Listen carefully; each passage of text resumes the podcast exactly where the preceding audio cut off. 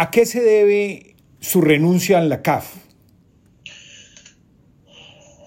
Mira, desde que inicié mi gestión en 2017, tuve un mandato muy claro de mi directorio para poder trabajar en eficiencia,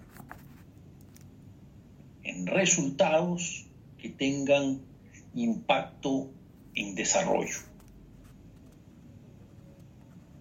Y eso implicó pasar de una gestión que estaba eh, enfocada en crecimiento a una gestión enfocada en eficiencia.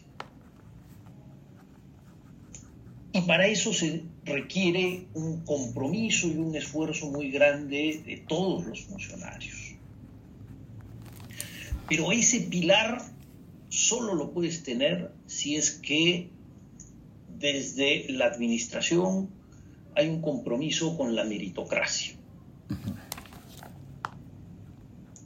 Y en el último año lo que hemos eh, eh, visto lamentablemente es cierta interferencia política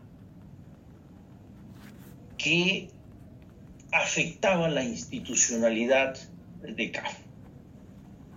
Entonces, para poder seguir manteniendo esos altos estándares de eficiencia, con la autonomía e independencia necesarias de la institución, es que decidí dar un paso al costado. Luis, eh, digamos, a estas alturas de la mañana se, se barajan como tres escenarios de su salida de, pues, obviamente, de esta importante institución. Em, quisiera, digamos, tratar los tres escenarios brevemente. Eh, el primero es el, escenario del abuso de poder eh, que, que, más o menos vincula a la señora Alejandra Claros. El segundo, los intereses geopolíticos en el sentido de que hay unas fuerzas, particularmente en Argentina, eh, después de lo que pasó con el funcionario Cristian Asinelli. Y el tercero es resultados de la gestión y, resultados de la CAP, obviamente en este tiempo de pandemia. Si quiere, arrancamos por el primer escenario, ese entorno, esa trama de la señora Claros y lo que tuvo que ver con esos abusos que veo algunas versiones de prensa que lo mencionan. Sí, eh, como te comenté al inicio, empezamos una gestión con una reestructuración y una reorganización muy importante. No solo en la estructura corporativa, sino en el foco y entender bien cuáles son los instrumentos y cómo medimos el impacto de estos instrumentos en desarrollo. Y esto implicó un, cambio importante en eh, la forma de trabajar en CAF. La inmensa mayoría de funcionarios se comprometieron con esta visión y algunos funcionarios eh, salieron de manera voluntaria, a otros eh, funcionarios no estuvieron de acuerdo y decidieron salir y tuvimos pocos casos de eh, denuncias. ¿no? Ya en diciembre del 2018, en el directorio de esa época, mandaron algunas cartas, tuvimos los descargos y el directorio nos ratificó su confianza para continuar con este trabajo y este compromiso asumido el 2017. La, señora Claros este, renuncia el 2019, eh, hace una denuncia que se maneja internamente por los canales correspondientes, siguiendo todos los procedimientos establecidos en el nuevo manual que publicamos, el nuevo manual de personal y ella en el 2020 toma la decisión de judicializar su caso. Es una decisión legítima y eh, por esa razón no puedo dar más detalles. Pero eh, lo, que, lo que te comento es que estamos absolutamente eh, convencidos de que en todos los casos se ha procedido de acuerdo a la normativa vigente, respetando los derechos laborales y respetando a las personas, que es el principal activo de cualquier organización, son sus personas. En todos los casos se ha procedido exactamente bajo los mismos estándares y bajo los mismos parámetros. El segundo escenario, el de, mm, el de la, y usted lo mencionó en su primera respuesta, el de esa suerte de interferencia eh, política, eh, ¿tiene que ver con el caso del señor Cristian Asinelli?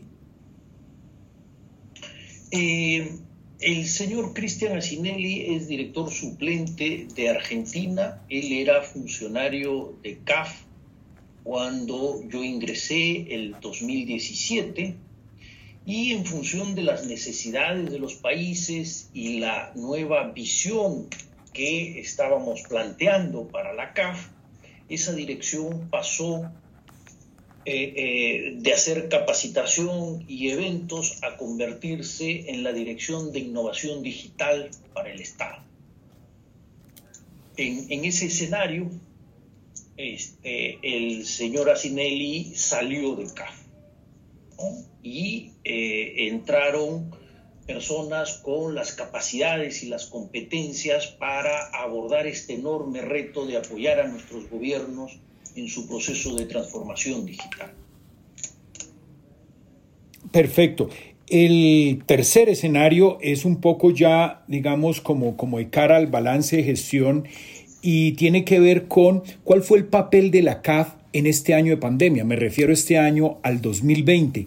¿Qué papel se jugó? ¿Ayudó a los gobiernos, a, digamos, a, a sus clientes, por decirlo de alguna manera, en esa transformación digital que uno ha visto en todos los sectores?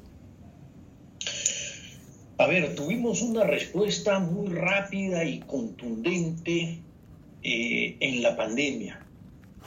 Eh, rápidamente redireccionamos los recursos. Tuvimos un nivel de aprobaciones récord. Para la organización, más de 14 mil millones de dólares de aprobaciones, focalizando una gran cantidad de recursos en apoyo a los países para hacer frente a la pandemia, con dos instrumentos, dos principales instrumentos. Un instrumento fundamentalmente de apoyo presupuestario para los países, líneas de rápido desembolso, y otro instrumento para el fortalecimiento de los sistemas sanitarios. Además, aprobamos cooperación técnica no reembolsable por 400 mil dólares por país para poder apoyar a los países inmediatamente en lo que necesitaran, según sus necesidades, sin ninguna condicionalidad. Además, entendiendo que la pandemia iba a afectar a las pequeñas y medianas empresas, redireccionamos nuestros recursos para apoyar a los bancos de desarrollo locales, dimos líneas por 1.600 millones de dólares para bancos de desarrollo locales, apoyarlos en su respuesta de liquidez para las pequeñas y medianas empresas y con la banca comercial, que también tenemos líneas, reenfocamos los esfuerzos para apoyar a las pequeñas y medianas empresas. Canalizamos en total entre bancos de desarrollo y bancos comerciales más de 2 mil millones de dólares en líneas para pequeña y mediana empresa en la región. Entonces, la respuesta ha sido contundente en los directorios hemos recibido como administración felicitaciones de todos los miembros del directorio por los resultados y el apoyo que le hemos dado a los países. En particular, Colombia, ¿cómo se ha beneficiado de esos apoyos? En el caso de eh, Colombia, eh, tuvimos una línea de crédito con Bancoldex para pequeña y mediana empresa y, y este, préstamos para el gobierno también para atender eh, las necesidades fiscales producto de la pandemia. Con Bancoldex estamos yendo un paso más allá y estamos trabajando en mecanismos innovadores de apoyo a pequeña y mediana empresa para este año, ¿no? especial en términos de garantías eh, y otros, otros instrumentos.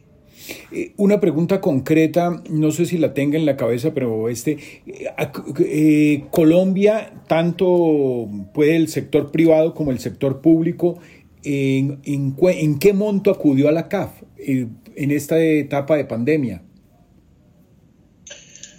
Ver, la línea de Bancoldex fue una línea por 250 millones de dólares eh, y la línea con el gobierno colombiano, el, PBL, un préstamo de libre disponibilidad, estuvo en los 350 millones de dólares. Eh, pero te, confirmo esos datos en un, en un minuto y te los, te los envío. ¿Cuál es el reto de su, de su sucesor? ¿Cuál es el reto? ¿Qué, qué le depara eh, a esa persona que lo reemplace, eh, digamos, los próximos dos años, que es de pura reactivación de la economía? Mira, los retos son apoyar a los países en este proceso de recuperación. América Latina ha sido la región más golpeada por la pandemia, y es la región que tiene un menor índice de recuperación previsto para los próximos años. Nosotros vamos a alcanzar los niveles de PIB per cápita eh, que teníamos antes de la crisis recién el 2023 como región. Entonces, esos, esos son los grandes retos que tenemos en CAF. Y para ello necesitamos una institución lo más sólida posible, con el mejor talento posible y el mayor compromiso de nuestros funcionarios. Y eso solo se logra con una independencia y autonomía propia de cualquier institución. ¿Cómo lograr o cómo hacer para que el cono norte, si se le puede llamar de alguna manera, sea o es o ha sido pro Banco Interamericano de Desarrollo, me refiero a lo que es como la Alianza del Pacífico, un poco Chile, Perú y Colombia, y cómo no dejar que la CAF tenga esa, usted, usted utiliza la palabra, esa interferencia Argentina, Bolivia, un poco el Ecuador de, de Correa, cómo uno no hace que se, que se polarice el tema de la banca de desarrollo en esta región. Mira, Fernando, lo fundamental es entender para qué está la CAF, para qué está el BID. Es básicamente para apoyar el desarrollo de los países. Independientemente de las ideologías, nuestros países tienen una brecha de infraestructura enorme. Nuestros latinoamericanos, nuestros compatriotas latinoamericanos necesitan carreteras, necesitan mejorar el acceso a agua potable, alcantarillado, necesitan electrificación y necesitamos sobre todo enfocar el tema de la integración regional de una manera pragmática, con corredores logísticos. Y eso no tiene nada que ver con las ideologías. Entonces, independientemente de las ideologías de los países, lo que necesitamos es una institución sólida, con autonomía, independencia, donde el principio de meritocracia esté cimentado eh, eh, en la organización para poder apoyar a los países en esos objetivos de mejorar la calidad de vida de sus ciudadanos y mejorar, de acuerdo a nuestro mandato constitutivo, la integración latinoamericana.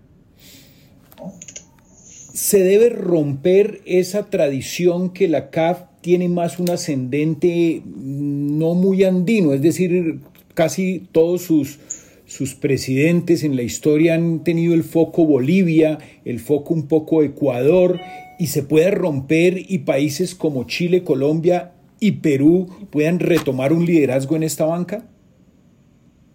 Mira, lo ideal es tener a una persona eh, eh, competente para poder liderar un banco que es extraordinario, que tiene un compromiso del equipo humano fuera de lo común, independientemente de la nacionalidad. Lo que tienen que hacer los países es ponerse de acuerdo en la persona idónea para liderar la institución, independientemente de la nacionalidad. CAF dejó de ser una corporación andina hace mucho tiempo, es ya un banco latinoamericano y está en un proceso de incorporar más países extrarregionales.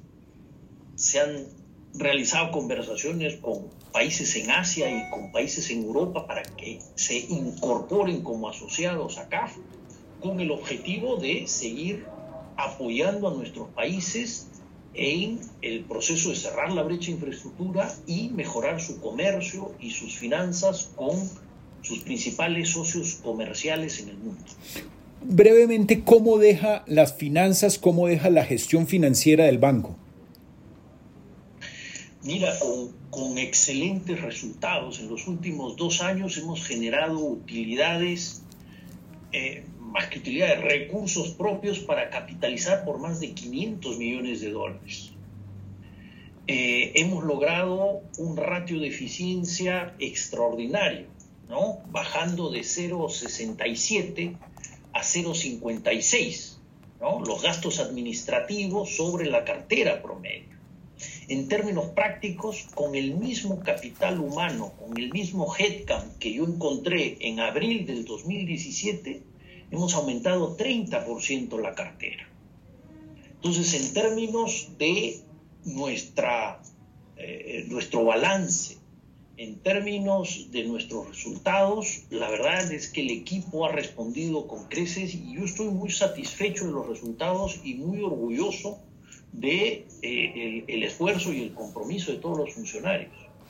Cuando se trata de invitar, de traer unos nuevos socios accionistas, unos, unos nuevos miembros eh, deliberantes en la CAF, mm, ¿de qué países estamos hablando?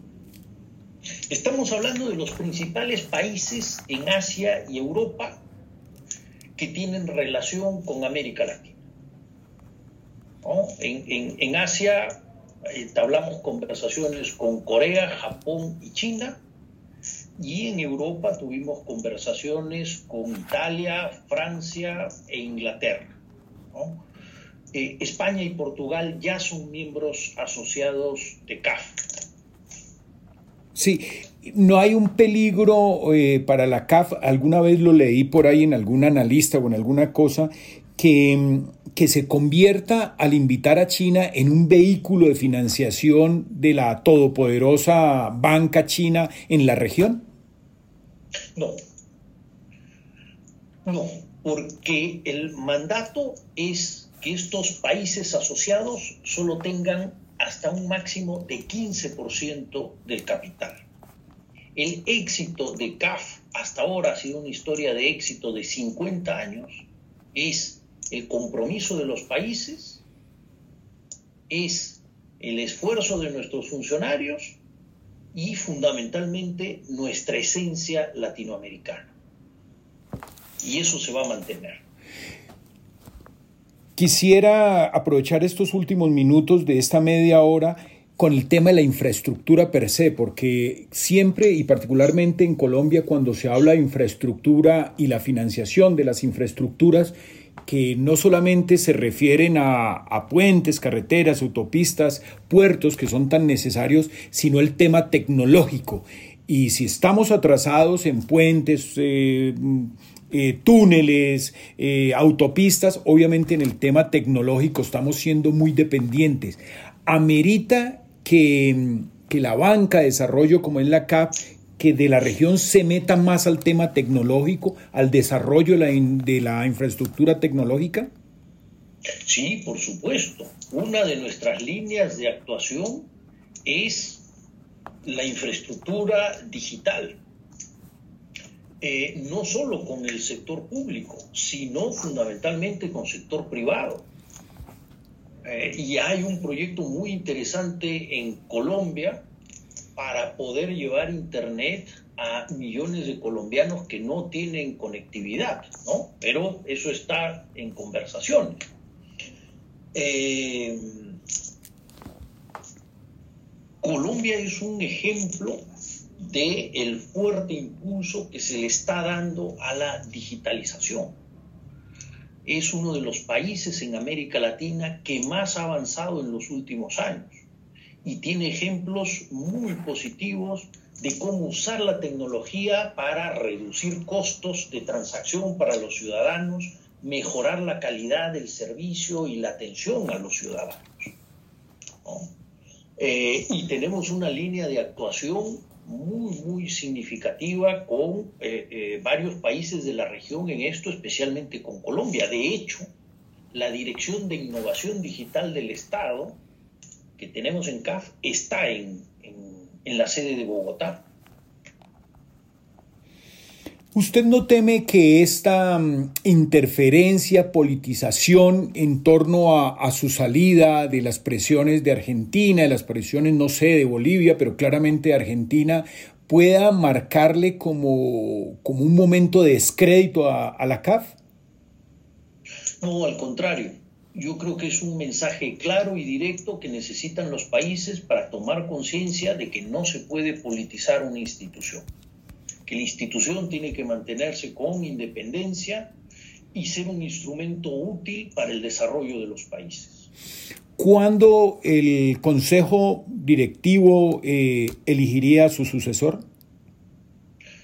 Hay un reglamento que establece claramente los, los plazos, eh, debe ser eh, en los próximos dos meses y, digamos cómo se van armando los grupos o cómo es ese, esa minucia para poder, no sé, eh, llevar candidatos a ese alto cargo.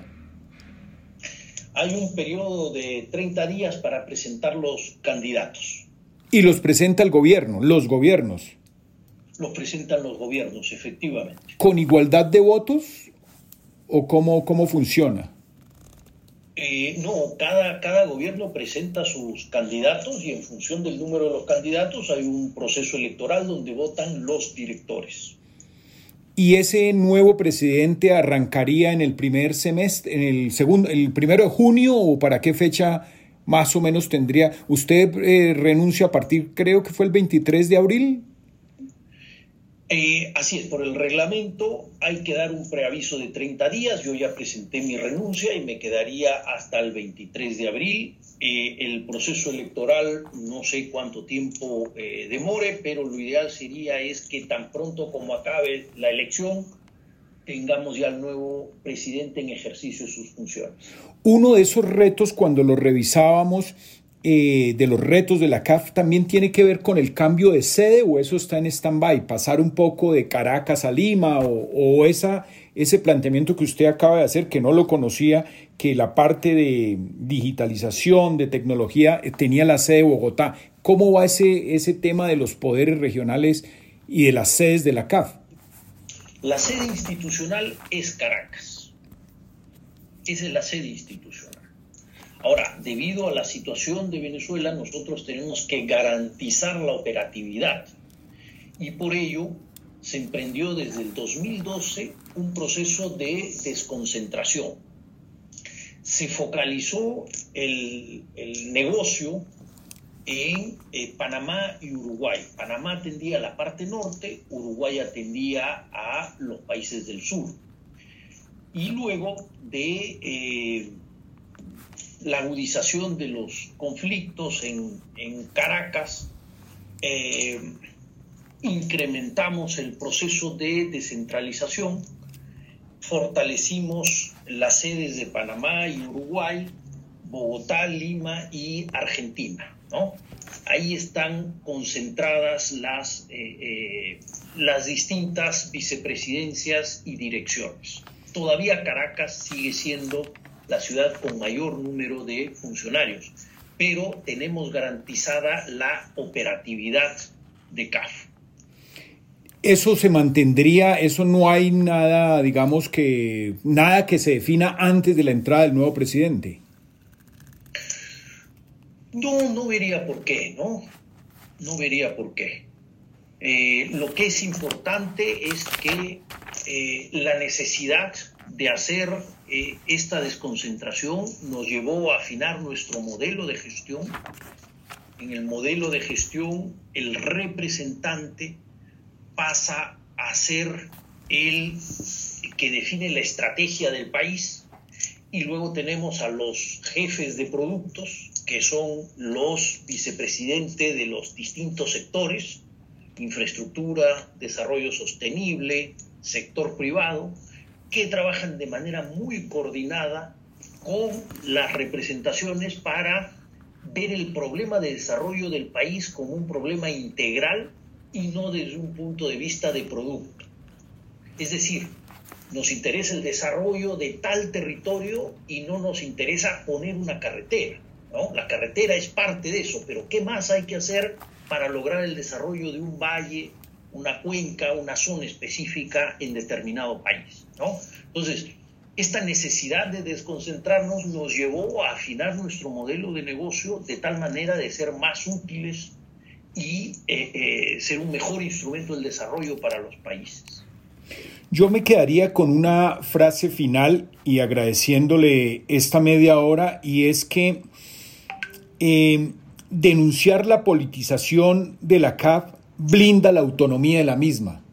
¿Estaría de acuerdo con esa sentencia? Este, a mí me suena muy bien, no sé qué dirán mis asesores. Pero es una no sé tú qué opinas, Carmen.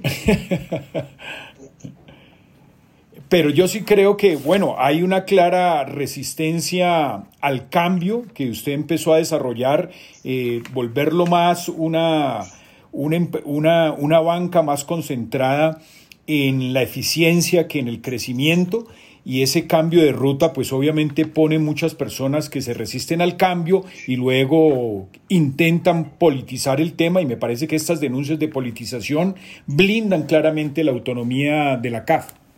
Digamos, grosso modo, entendiendo lo que está pasando en esta banca de desarrollo tan importante y que ojalá jugara un papel mucho más importante en Chile y Colombia y pues en, en Perú lo está haciendo de alguna u otra manera. Ese es el objetivo, Fernando, efectivamente, ese es el objetivo, blindar la institucionalidad del CAF para que pueda seguir creciendo y ser un instrumento útil en el desarrollo de nuestros países.